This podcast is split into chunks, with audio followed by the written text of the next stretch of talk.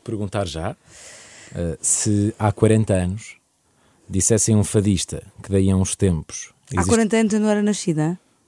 Eu não disse o contrário. Eu só vou perguntar se há 40 anos dissessem um fadista que daí a uns tempos existiriam fados com guitarra elétrica, achas que lhe daria uma coisinha má? Ou... Não, sabes porquê? Porque isso vem dessa altura. A sério? Claro. Como?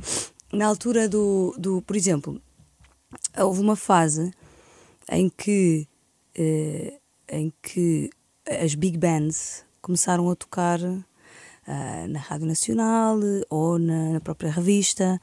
Um, há um fado que eu, que eu canto no meu disco anterior que se chama Pop Fado e que é de 66 e, e cantado por António Calvário e que, tem, e que tem guitarra elétrica. A Beatriz da Conceição cantava com guitarra elétrica. Uau! É Excelente fun fact. Bem, tu neste álbum metes o. Se bem que, que bem, é, agora, é, para ser, para ser, a, a, a, para ser justo, a, a, abordagem é que é diferente. Okay. A abordagem ou a, atitude é diferente, não é? Quando tu tens uma big band tu tens lá esses sons eh, e é natural que a guitarra esteja presente e esteja a fazer às vezes de um acompanhamento de fado. Quando tu tens um, um trio de fado tradicional, que é guitarra portuguesa, viola de fado e baixo, a, a, a presença da guitarra elétrica, elétrica, tem que surgir, pelo menos na minha perspectiva, com uma atitude uh, bastante, bastante cuidada, diria. E, e acho que a, a, expressão que, que às vezes já usaram para descrever e que eu também uso é por com pinças. É, okay. é uma, uma atitude mais de chefe de cozinha. Tu mencionas que neste álbum estreias-te com o Mellotron? Exatamente. O que é? Mellotron é um, é um instrumento de teclas, um, mas que é muito curioso porque é, é dos anos 60, 50, 60 começou uh, e foi usado foi muito usado pelos Beatles por exemplo se formos ver alguns tutoriais na internet que existem aquelas, aqueles músicos a, a, a fazer exemplificações, são sempre leads, uh, riffs da, das músicas dos Beatles, a maioria deles. E, e o que São teclas, e imagina que cada tecla corresponde ao som de um instrumento gravado. Okay. Um flautista gravou, dó, uh, gravou nota a nota e tem uma fita, é um instrumento de fita. Então cada tecla corresponde a uma fita de 8 segundos Portanto, se tu, se tu clicares na tecla, se tu pressionares a tecla, ela só vai durar 8 segundos de som, porque depois acaba a fita e não tens que largar e voltar a pressionar. É muito interessante. E depois, o, o, os sons que foram gravados é, é, é muita coisa do que tu possas imaginar de câmara e acústico. Violinos, violoncelos, coros. Então, mas numa atitude de teclas. Imagina o que é, que é tocar uma guitarra. A guitarra faz pim, pim, pim, pim, mas depois, em vez de ser tocado como guitarrista, o músico acho que vai perceber bem isto, que é, tu tens que na guitarra dar sustém, sempre a, a, a pressionar as, as, as, notas. No melotron tu carregas como se fosse um piano, tu, tu, tu tocas como se fosse um piano, então o som uh, muda muito e, e, e, tem uma característica muito analógica, é muito bonito o instrumento. Carminho, muito bem-vinda ao Ponto Muito obrigado por teres aceitado o convite. Então, tu, quando voltaste da tua viagem à volta do mundo, antes de querer ser fadista, querias ser bartender? não era bem isso. É, é que eu, quando voltei desta viagem, eu fiz uma viagem de um ano, uh, de mochila às costas, sem telemóvel. As pessoas ficam, uau, sem telemóvel. Mas não, é porque sem telemóvel, na altura, era o melhor que eu podia fazer à minha vida, porque o telemóvel, as chamadas eram caríssimas, não pois. conseguia fazer chamadas para ninguém. E se perdesse o aparelho, os meus pais ficavam lixados, ficavam chateados. Sim. E então. Um, uh, e então, portanto, preferi não levar uh, havia cybercafés onde eu comunicava e tal. Enfim, eu cruzava-me com muitas pessoas e estava sempre a conhecer pessoas novas e estava sempre a, a, a viver esta, esta adrenalina de, da, da mudança e de conhecer coisas novas. Portanto, quando cheguei a Lisboa, embiquei que, que, que ia uh, servir às mesas no, no BAI, que é, que é um que é um café, um bar, café, restaurante que há ali na, no Adamastor, onde estão sempre a passar pessoas novas, ali em Lisboa, uh, e que eu iria, não sei, continuar a mesma. Mas quer dizer, eu na posição de, de barwoman não ia começar a dizer então, where are you from? Sim. E, quer dizer, chatear as pessoas. Uh, de repente percebi que o plano não estava um bocado. Ficaste viciada na novidade. Sim. Uh, viagem já agora? Para onde é que andaste? Lembras-te? Então saí, fui para a Índia, China, Laos, Camboja, Vietnã, uh, Tailândia, uh, Malásia, Singapura, uh, Timor-Leste, Timor Austrália, Nova Zelândia, depois Chile, com Ilha de Páscoa, Chile, Argentina, Uruguai, Peru, Bolívia, Brasil. Bonito. E assim foi. Falas-me da Casa dos Morimundos. Essa foi a primeira, a primeira paragem, porque eu, eu senti que essa viagem ia ser uma viagem bastante importante, uh, não sabia bem em quê, mas que eu iria procurar um auto. Um, ia procurar o meu, a minha pessoa, a minha relação uh, com os outros, com o mundo. Era um, uma viagem de autoconhecimento. E, e como eu já tinha feito voluntariado durante a minha durante o período da escola e, e, depois da faculdade. Tinhas acabado de licenciar em marketing e publicidade, Sim, correto? esse equívoco. E, e então uh, tinha acabado essa, essa, essa experiência de voluntariado que eu fiz durante a faculdade foi uma experiência muito rica uh, nesse campo. Eu sentia que era uma experiência que me trazia muito sobre mim e que me despojava um bocado das minhas, as minhas certezas e as minhas, os meus medos e os meus preconceitos sobre mim e que me iria fazer descobrir coisas novas.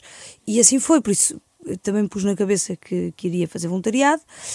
Um, como eu tenho uma tia que foi da Ordem da Madre Teresa de Calcutá e a minha avó conheceu a Madre Teresa uh, uma vez, uh, eu ouvia muitas histórias sobre essa, sobre essa ordem e sobre a Madre Teresa e sobre as pessoas que trabalhavam lá, por isso fiquei fascinada e, e fui rumo a Calcutá, que é onde é a casa-mãe. Uh, saí do aeroporto e perguntando é que era a casa da Madre Teresa de Calcutá, presumindo que toda a gente sabia, e toda a gente sabia, porque também é ela é Madre Teresa de Calcutá, acredito que em Calcutá toda a gente saiba. Sim. E, e fui dar lá, fui bater à porta e perguntar se podia trabalhar. E, e uma das coisas incríveis dessa casa é para já que trabalhas, fazes voluntariado uh, e não precisas de pagar por isso.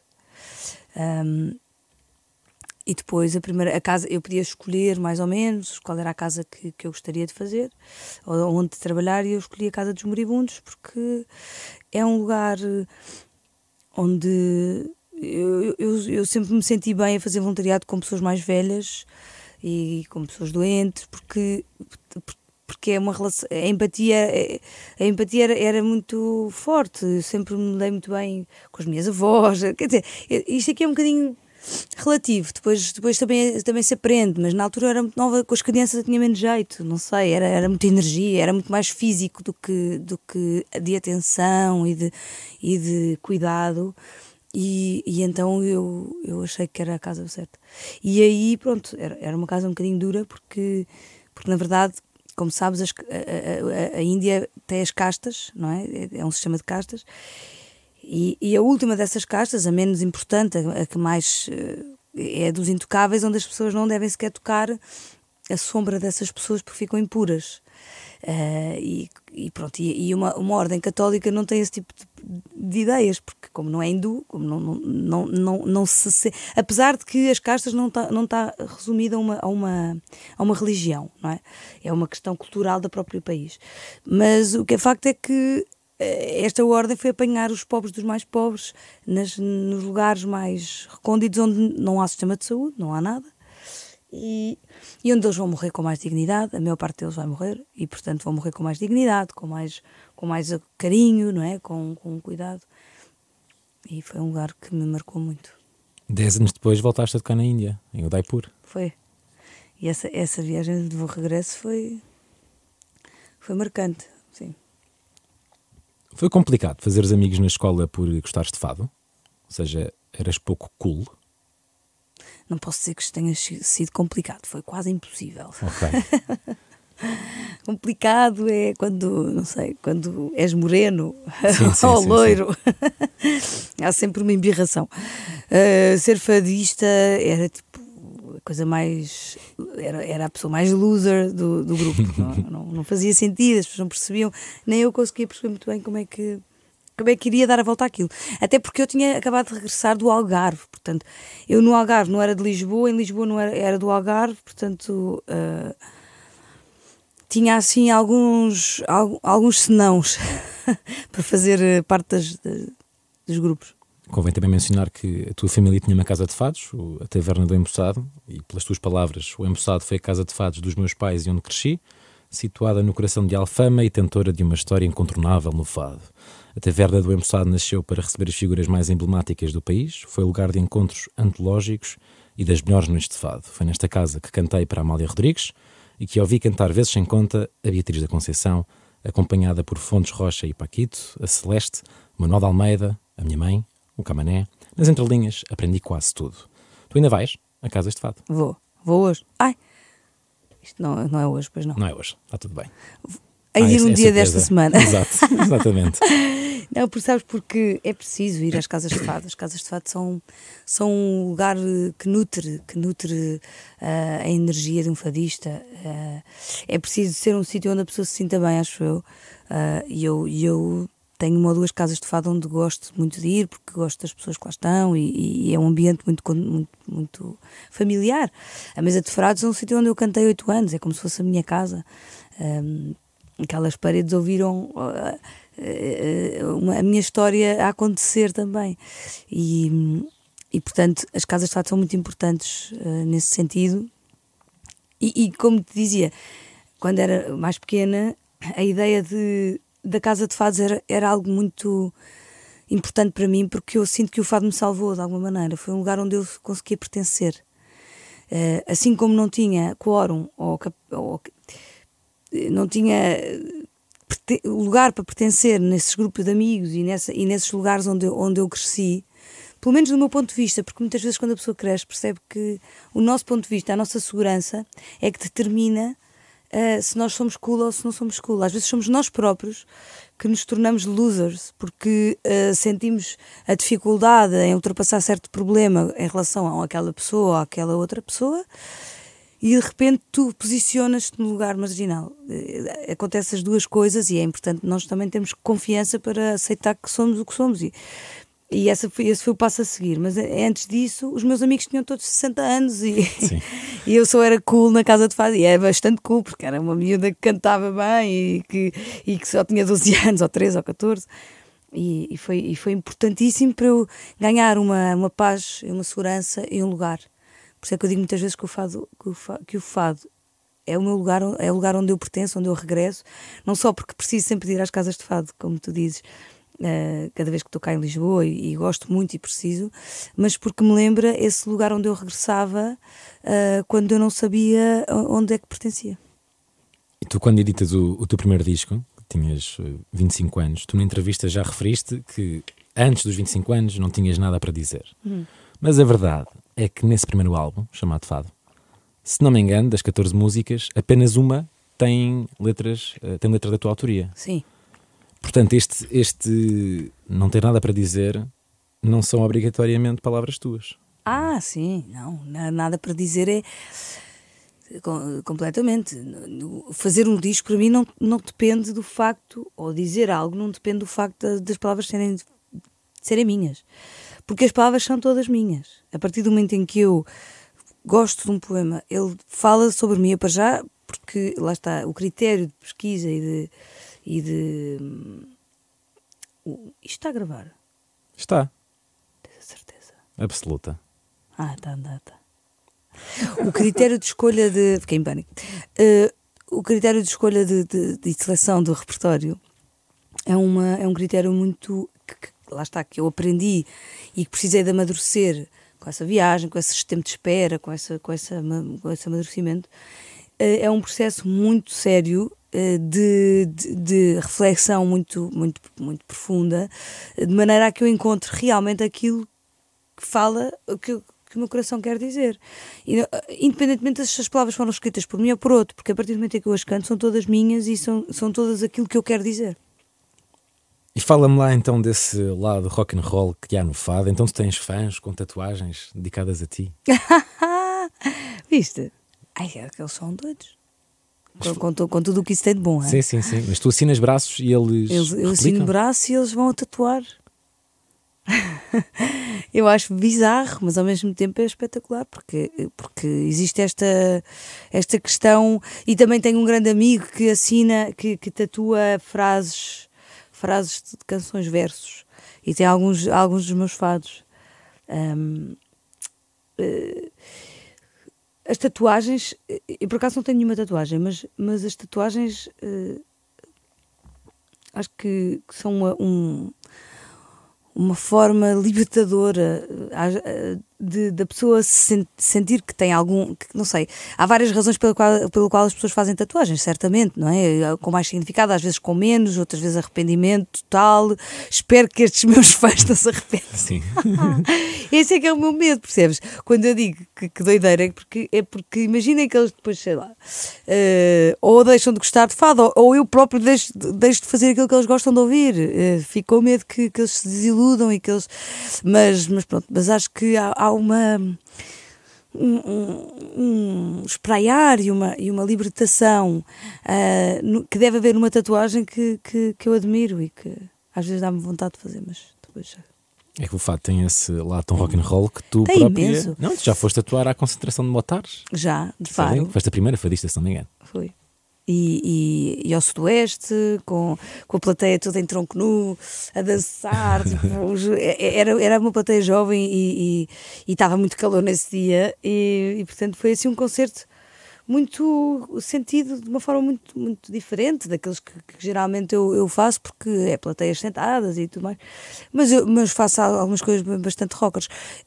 Uh, o, eu acho que o fado, na verdade, é bastante punk, porque é uma atitude muito por um lado, naif de se ser, porque se cresce numa, numa, numa, numa linguagem que, que está cá dentro e, e, e, que, e que ela é, é, transmitida de pais para filhos e oralmente de uma forma muito, muito naif. Não que o punk tenha essa ideia de pais para filhos, mas tem esta ideia de, de, de ingenuidade e de impulsividade que, e, de, e também de algum improviso dentro de uma simplicidade, porque muitas vezes os recursos hoje em dia são bastante maiores, mas, mas os recursos do, do, de, um, de um punker inicial eh, são é fazer o, o bordão do baixo e pronto, isso é por aí, percebes? E essa ideia de, de que a interpretação e a simplicidade uh, têm uma grande beleza, Uh, mas depois percebe-se também que, que não é assim tão simples, que a forma como, como é, o fado uh, é interpretado tem, tem muito mais uh, caminhos e reentrâncias e, e, e, regras e ideias do que aparentemente possa parecer. A forma como tu falas do fado é maravilhosa de se assistir, tenho Obrigada. é que eu já sou que, apaixonada. Já que falamos em concertos, uh, tu já mencionaste que fora de Portugal os alemães são muito interessantes. Porquê? Às vezes perguntam-me onde é que tu gostas de cantar, qual é que é o sítio onde as pessoas gostam mais. Eu não consigo distinguir porque os, os públicos são todos muito, muito diferentes e, e, e, a maioria deles não fala português, portanto a forma como reagem é realmente bastante diferente. Os alemães são um público muito interessado, muito aberto a culturas diferentes e por isso, por isso acabam por ter uma. E depois, muito fiéis, acompanham o meu trabalho há muitos anos. Uh, eu, eu, e esta questão da, da, da carreira internacional é, é, é, muito engraçado do ponto de vista também da, da ideia de, de, de, de globo, porque há sítios onde, onde tu estás, onde vais pela primeira vez, depois há outros que tá, onde já, já desde o primeiro disco que vais, então as pessoas acompanham a tua carreira, já vão, já, já conhecem muito bem o teu trabalho. Um, outro dias, e portanto os alemães têm esta, esta sede e ao mesmo tempo um, um fidelidade, uma, acompanham muito, uh, seguem, tenho fãs que vão, que vão a todos os concertos da turnê, percebes? Uh, eu vou à turnê alemã, às vezes até estão fora de, de, da Alemanha, mas em todos, os, em todos os concertos da turnê eles estão lá, uh, é, muito, é muito giro. Tu em Xangai tiveste o público a entrar assim que as portas a, abriram, a correr e a é, cantar as tuas letras? Foi ao contrário, olha, foi, foi muito. Essa também, lembro-me disso porque, porque também quando me perguntou assim um, um episódio curioso, em Xangai era, era uma plateia ao ar livre, era um, um festival grande, era um concerto num, num jardim grande e, e, a plateia era grande, mas tinha assim uma grande separação entre o palco e as primeiras cadeiras, que é uma coisa que nós estamos sempre na produção a tentar mudar, porque só que ali não havia hipótese. Ninguém podia mexer nas cadeiras, elas eram assim, que era toda a gente poder ver o palco exatamente como ele é e tal. E, e muito respeitadores. Nós, eu fiz o concerto, com, eh, só no fim da última nota, do, tipo como na clássica, é que eles começavam a bater palmas, ao contrário dos portugueses e, e dos latinos, que é logo assim, quando acaba a última palavra, antes de acabar os instrumentais, já estão todos ah, aos gritos. E ali não, com um respeito enorme. E no fim do concerto, pronto, e nós até olhámos assim os outros, será que eles estão a gostar? Eu não percebi bem a reação, será que estão a gostar agora e tal? No fim do concerto, acabou, taran, taran, thank you very much, não sei o was, was wonderful. Bem, levantam-se todos e vêm todos para para o palco, assim, para, para, para mesmo junto ao palco, todos em pé, a pedir fotografias, a pedir para tocar e não sei o quê, e a cantar as músicas. Foi assim surreal. Incrível. Foi bonito. Primeira vez que foste ao Brasil eh, foi por mar? A fazer Foi. noites de fado num cruzeiro? Foi a primeira vez que eu fui ao Brasil, tinha para aí uns 17 ou 18 anos, ou 19, assim, entre os 17. Já cantava em casas de fado, mas ainda não tinha, estava longe de ter um disco e, e- e era, era muito nova. Então, eh, houve um, um amigo meu, que é o Pedro Castro, que até hoje em dia é o dono da mesa de frades e com, que é uma pessoa de que eu gosto imenso e que toca guitarra portuguesa, que me convidou, olha, fui convidado para fazer um- uns concertos num cruzeiro para o Brasil, preciso de convidar alguns fadistas, portanto, gostava muito que tu fosses. E eu aceitei. Primeiro íamos ali no estatuto de, de passageiros, porque quando tu vais trabalhar para um cruzeiro tens que pensar duas vezes. Os tripulantes não são bem tratados. não é? Tripulantes provavelmente não conseguem sequer ir ao convés e nós queríamos ir para a piscina, não é? Claro. Queríamos ir ver o mar, o céu, queríamos estar ali a, fazer- a viver uma boa experiência. Ah, então conseguimos logo o estatuto de passageiro, foi logo assim. Depois tínhamos dois concertos marcados no auditório, era que deram um concerto da terceira idade. Bem, foi tão divertido.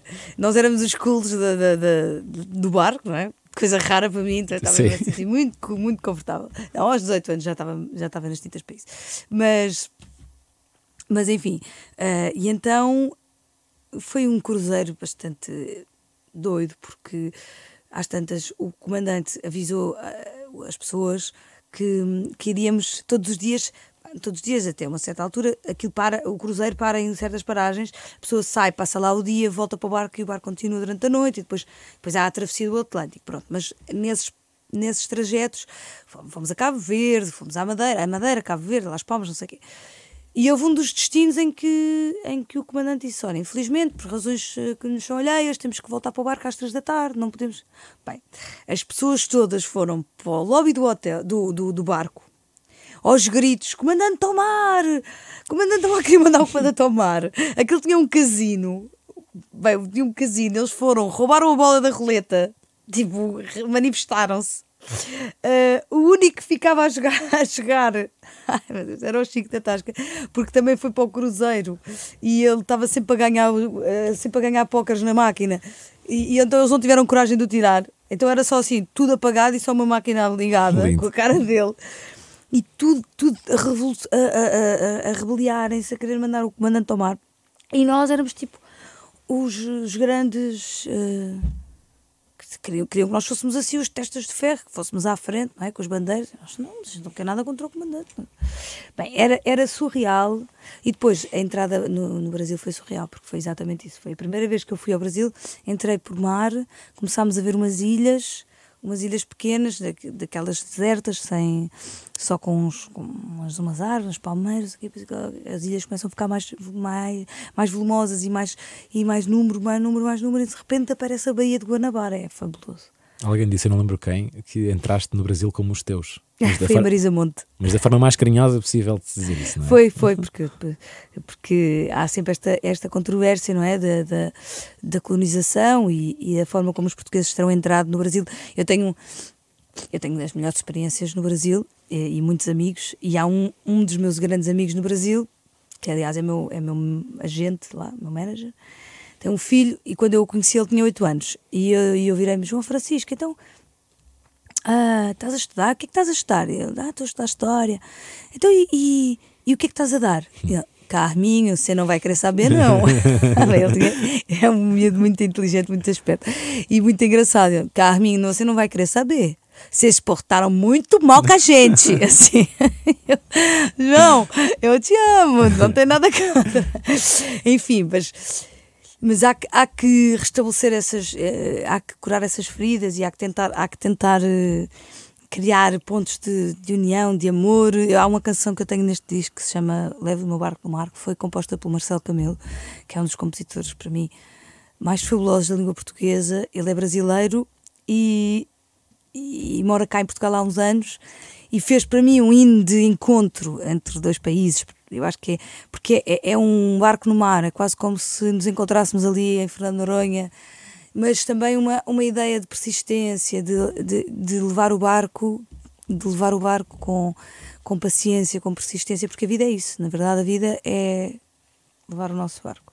E este ano lá matarás saudades de aipim frito. Lá, lá irás ao. Ai, sem dúvida, sim, sim, sim, finalmente. Muita gente a ver esta entrevista pode pensar: Uau, a Carminho na Mega Hits, o Fado numa rádio jovem. Mas a verdade é que já passaste aqui muitas Só vezes. diz coisas boas sobre a Mega Hits. Tu, claro. Hã? Claro. Não diz coisas sobre mim, diz coisas sobre a rádio. Eu também acho que sim. Por isso é que te convidei, obviamente. Exatamente, Mas a, sobre ti. a verdade é que hum, já passaste aqui muitas vezes. Já. Uma música chamada Onde Vais. Ah, ok. E o Com Amor é Sim, É verdade. o Amor é Sim, o Perdona-me, provavelmente não sei se- Também, tens toda a razão. Uh, Focando-me aqui com, No Onde Vais. com a Bárbara Bandeira, o que é que aprendeste com a Bárbara? A Bárbara é uma miúda fabulosa eh, que de uma persistência, de uma, de um trabalhadora e canta muito bem. É uma, é uma artista que eu admiro. E, e depois é assim, é de uma outra geração que tem, que tem, que tem outra. Que tem, que tem lógicas eh, diferentes. Nós temos, nós temos lógicas diferentes, mesmo a própria música é diferente, portanto, eh, nós aprendemos muito uma com a outra. O que é que eu posso dizer? Acho que, acho que tem a ver também com a, com a, hum, com a atitude com que ela com que ela compõe também muito em, em comunidade. Uh, a dar um exemplo, não é? Há- há- não é nem sempre é, é- aquilo que aprendemos é assim muito, está sempre à superfície. Nós sabemos que, que são pessoas ricas em, em, em talento e, em, e, e depois numa amizade, não é? Porque também acho que ela é uma pessoa muito humilde, muito, muito trabalhadora, como te digo, e, e cativou-me, cativou-me. E qual é a sensação de, de assistir a Rosalia cantar Escrevi o, teu nome no, no vento? esquecimento. É no vento se perdia na fúria do esquecimento. É no vento se perdia. Gracias Carmiño por la inspiración, gracias Portugal por la inspiración. É uma boa sensação, vou-te dizer. Sinto que hum, é uma sensação de. de alegria, de. uma ideia de. Imagina, quando tu vês uma artista ah, que, de quem tu gostas e, e- que faz. e que, e que, sobretudo, gostas por, por uma razão bastante hum, específica neste caso. A Rosalia é uma pessoa que abordou muito a sua, a sua música tradicional e quis, e quis transformá-la e quis, e quis trazer, trazer levá-la para a pop. Coisa que é bastante complexa no- no- em- por várias razões. Ah, a música tradicional sempre inspirou a pop. Porque a pop, a pop é, uma, é, um, é, uma, é a música popular, a música que, que, que, que está que, é- que está nas massas, que vai direito às massas e que, que surpreende e que, e que cativa as massas.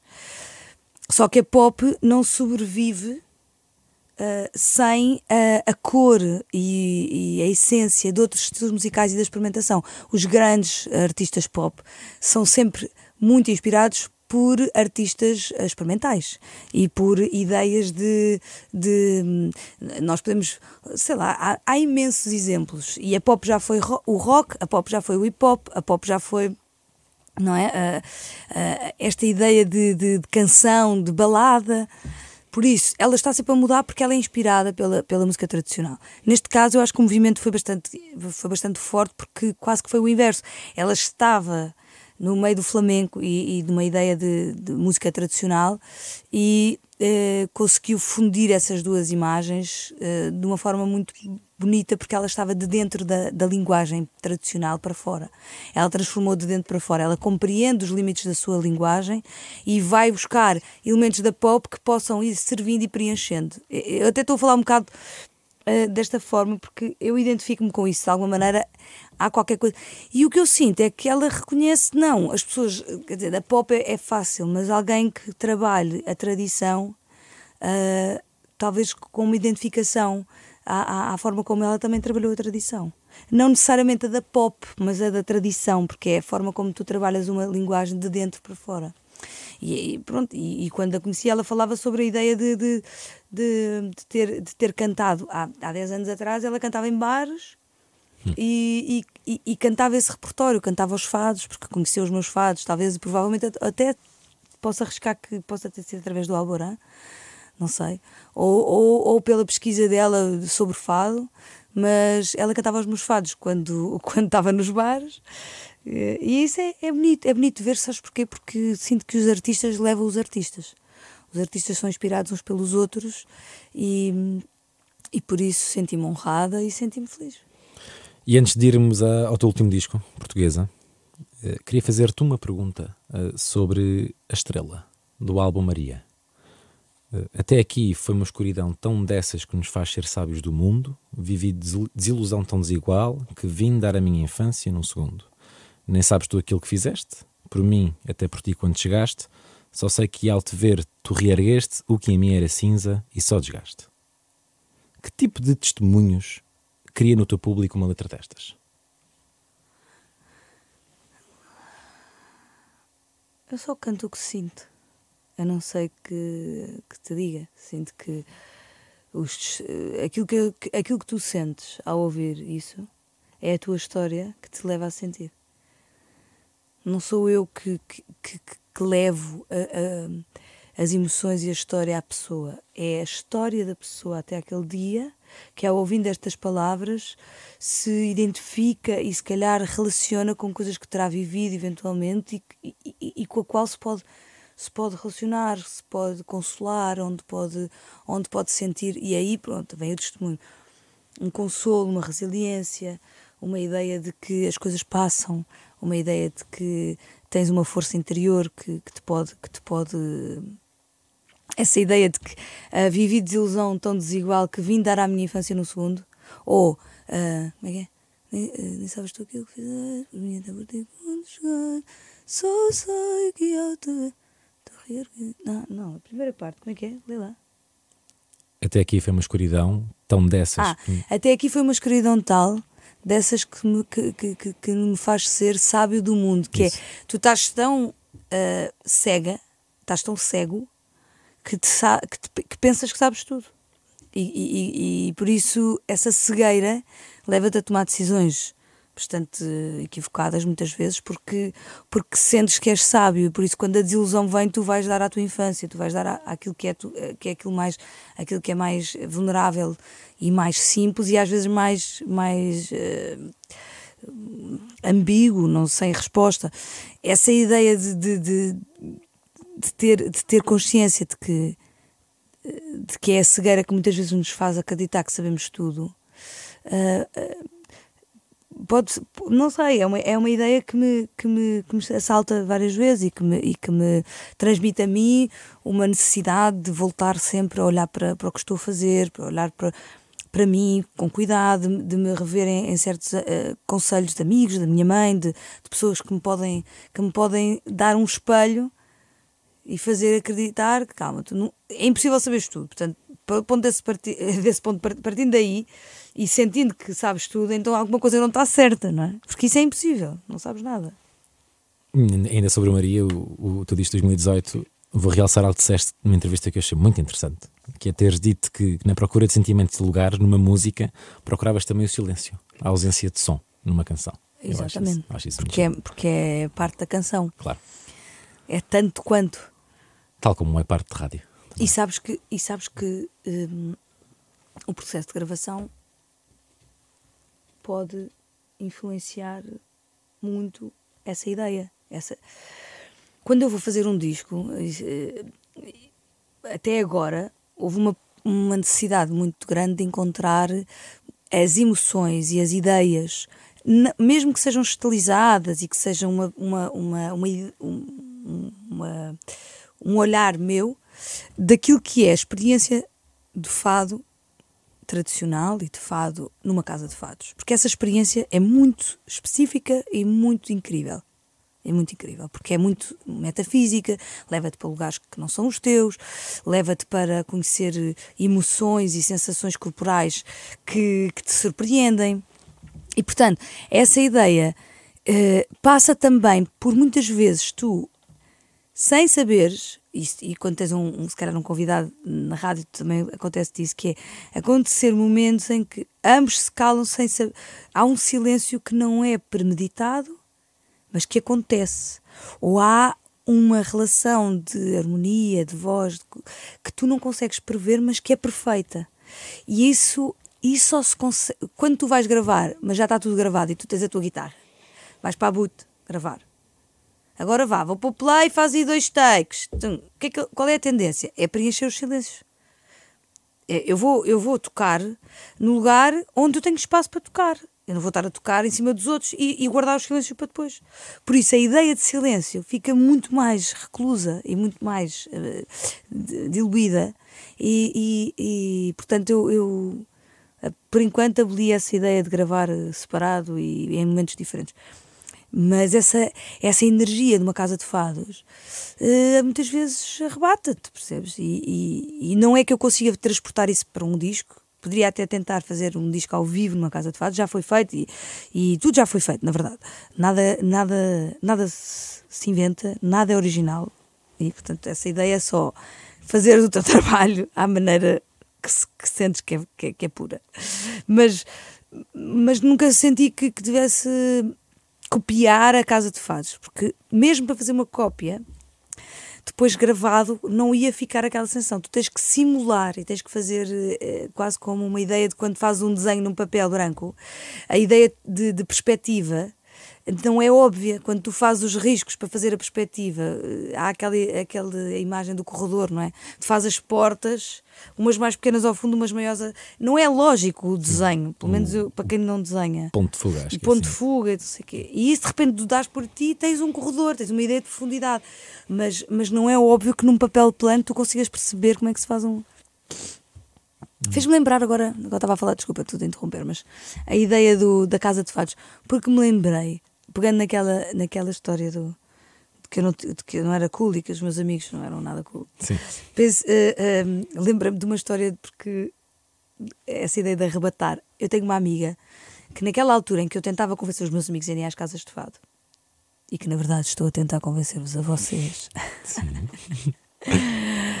Isto é tudo um grande plano.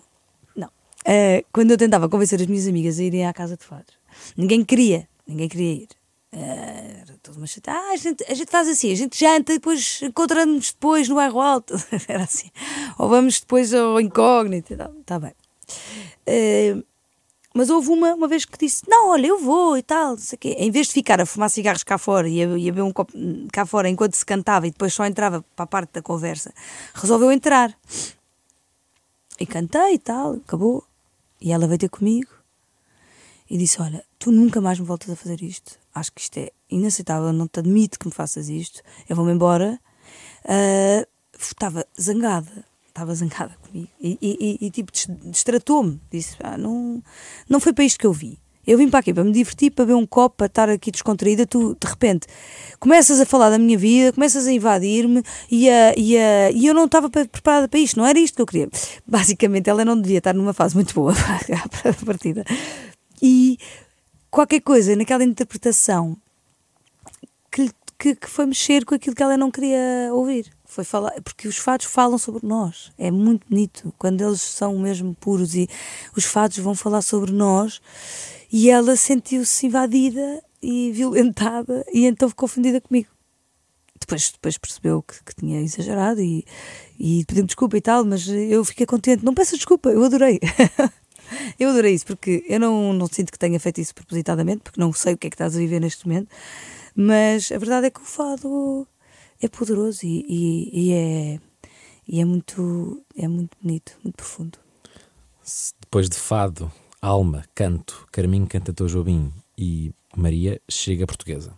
Um fascínio permanente pelo fado, pelos seus inescutáveis caminhos e possibilidades dentro da mesma matriz e o reconhecer nele a linguagem mais natural para me expressar. É o fado para mim uma língua mais que uma mensagem, um caminho mais que um destino. Palavras tuas, sobre uhum. o teu último disco. Na nona faixa, é preciso saber, porque se é triste, cantas um poema de Manuel Alegre. Sim. Como é que este poema vai parar às tuas mãos? Ah, tu já sabes, senão não me estavas a perguntar. Olha, eh, a forma como nos encontramos com os poemas, acho que determina um bocado o amor que lhes temos. E, e às vezes há uns que chegam por livro, outros que chegam por amigo, por carta, por isto, por aquilo. Este chegou-me numa caixa, uma caixa muito especial, porque quando, depois, depois da Beatriz da Conceição morrer, uh, uma fadista, para quem não sabe, uma das maiores fadistas portuguesas, e, e, e foi a minha maior, a minha maior inspiração, à par da minha mãe quando, e, e, uma pessoa com quem eu tive muita relação. Eh, eu cresci a ouvi-la na casa de fatos dos meus pais e vivi convivi com ela a vida inteira até, até ela morrer. E portanto, foi-me dito que ela deixou o desejo que eu ficasse com uma caixa que era dela. E então foi-me entregue essa caixa depois dela morrer. E nessa caixa, que é um tesouro, uh, tinha várias coisas: tem, tem poemas, tem fotografias, tem cartas. E ela escrevia muitas coisas e passava muitas vezes para papel poemas que ela, de que ela gostava. E eu, sem saber eh, nada, porque só tinha o poema, não tinha o autor, não tinha nada, não tinha informação nenhuma. Estava lá esse poema de Manela Alegre, de, que é de 66, vim saber depois, fui, fui procurar, que eu comecei logo a musicar, comecei logo a, a música começou logo a surgir na minha cabeça. Uh, quando já tinha a música, lembrei-me de perceber de quem era o poema. Fui à internet, depois escrevi o poema e apareceu logo Manela Alegre, 66. Percebi que era um poema já bastante antigo e que nunca tinha sido eh, gravado. Uh, e depois uh, falei com ele e, e ao falar com ele, contei-lhe a história, ele ficou, pareceu-me que tinha, que tinha ficado feliz e disse-me que, que bonita essa história da, da, Beatriz, eu também gostava muito dela, tenho muitas saudades. Uh, e esse poema, curiosamente, sai de um livro que deu, deu origem a muitas canções e nunca ninguém cantou esse, esse poema. Esse poema estava à sua espera, Carminho. E eu, Pronto, eu não acreditei, mas, mas de qualquer maneira uh, achei simpático, carinhoso da parte dele. O que eu sinto é que realmente ela, mesmo depois de partir, continua a inspirar-me e a, e a dizer-me o que é que eu devo cantar, o que é que eu não devo cantar. Caramba, ela sabia o que é que queria. E na Senta-te a meu lado, escrita pela Luísa Sobral, Sim. tu cruzaste com o pai dela? Porque o pai dela está no ginásio ou na natação perto da tua casa. Como é que tu vens saber essas coisas? De onde é que tu tiras essas, essas conta informações? É assim, o pai dela anda na natação ao pé da minha casa. Pronto, ficamos aqui. Ai, eu contei isso porque agora é que estou-me a lembrar que no lançamento do meu disco no Lux ele estava mesmo à minha frente. Portanto, quando eu ouvi a cara dele, não, foi uma tentação, eu não resisti e contei essa história. Ele estava sempre, ele vai à natação ali perto e a Luísa tinha-me mandado algumas canções e eu gostei imenso desta, mas, mas na verdade, quando tu estás a escolher repertório, tu nunca sabes quando é que o repertório está fechado e se aquela canção vai mesmo entrar ou não vai mesmo entrar. Se, tu podes ir para pré-produção, até podes ir para estúdio, mas depois, quer dizer, há, às vezes há canções, canções que, que ficam. Nunca podes dar uma garantia certa num determinado momento. Mas ele veio ter comigo e disse: Oh, Carminho, olha, eu não conto nada à Luísa, não conto isto à Luísa, porque senão se ela sabe, depois fica, fica toda chateada. Mas diga uma coisa: você sempre vai gravar aquele, aquela música da Luísa ou sentas-te ao meu lado? E eu, uh, não sei, eu, eu gostava muito, acho que é uma. Ai, aquela é a minha preferida. Você grave, por favor. Mas não conto nada disto à Luísa, que se ela sabe, mata. Foi muito engraçado. E, e pronto, e não que, que eu tenha gravado porque ele, porque ele pediu, mas gostei muito de, de, saber que era a preferida dele, já que ela tem tantas canções lindas. É verdade. E já agora, a letra da Pedra Solta já era assim?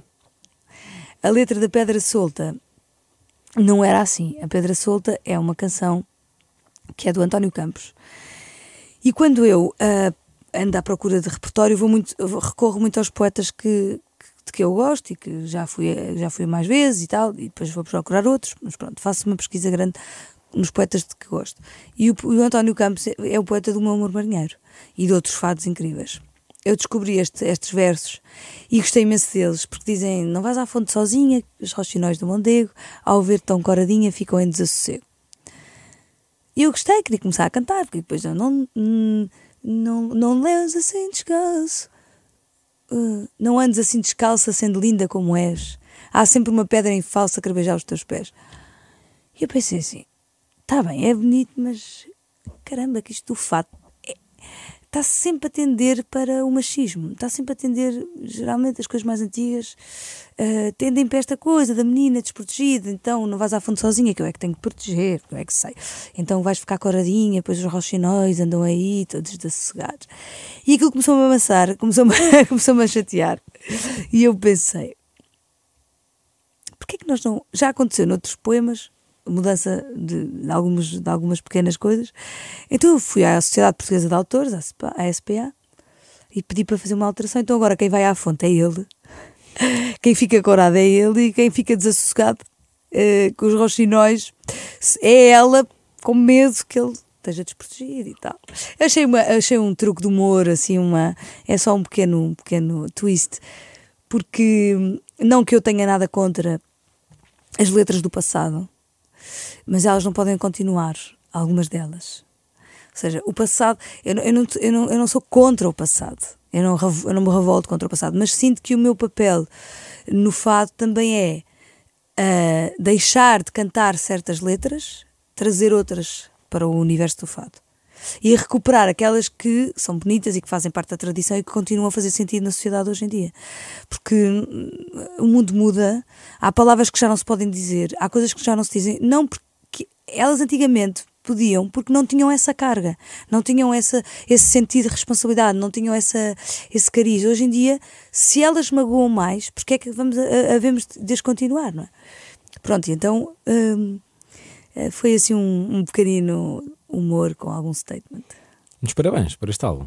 Está, está, muito bonito. Tu estás a par da história do americano que foi ao Quénia e que se percebeu-se que as crianças uh, andavam descalças ou cortavam a parte da frente dos sapatos para o pé poder crescer. Sim, estou a par. E, e, este, o senhor americano criou um sapato que crescia Sim, com o pé. Exatamente. O que é que na tua vida permanece mesmo que tu te transformes? Essa é uma ótima pergunta, porque acho que a pessoa deve procurar isso. É uma pergunta que ainda bem que me fazes, não é que eu não tenha já feito essa pergunta, mas, mas essa é uma pergunta muito importante uh, que se deve fazer ao longo da vida, porque essas coisas faz, provavelmente vão mudando. Olha, permanece o meu amor ao fado, permanece o amor à minha família, obviamente, permanece hum, a minha fé. Uh, permanece a minha, a minha resiliência, a vontade de, de, de, de não sei, de, de me superar e de continuar a querer cantar o fado. Acho, acho que essas. E depois não é assim tanta coisa mais, percebes? Não, não é uma panóplia de coisas que permanecem, que interessam. Uh, por enquanto permanecem essas. Há outras que vão, dessas que vão mudar, provavelmente, outras que vão permanecer. Uh, Uh, mas, mas o que é importante é irmos cuidando e, estar a, e, e ir estando atentos um, ao, a nós mesmos para, para não, não, nos, não, nos, não nos perdermos. Não é bem a, questão não é perder, é uh, continuarmos a sentir que fazemos algo com sentido e, e com atenção ao outro e com amor. Uh, por isso temos que nos procurar a nós primeiro e isso dentro de nós é que está a resposta. Muito obrigado. Porque há uma grande sapiência que me disseram uma vez que é enquanto estás a olhar para o lado, não estás a olhar para a frente. E enquanto não estás a olhar para a frente, podes cair. eu adoro. Olha, muito obrigada, adorei esta entrevista. Obrigado, eu. Adorei também. Obrigado. Está feito. E vão aos fatos. Vamos a isso.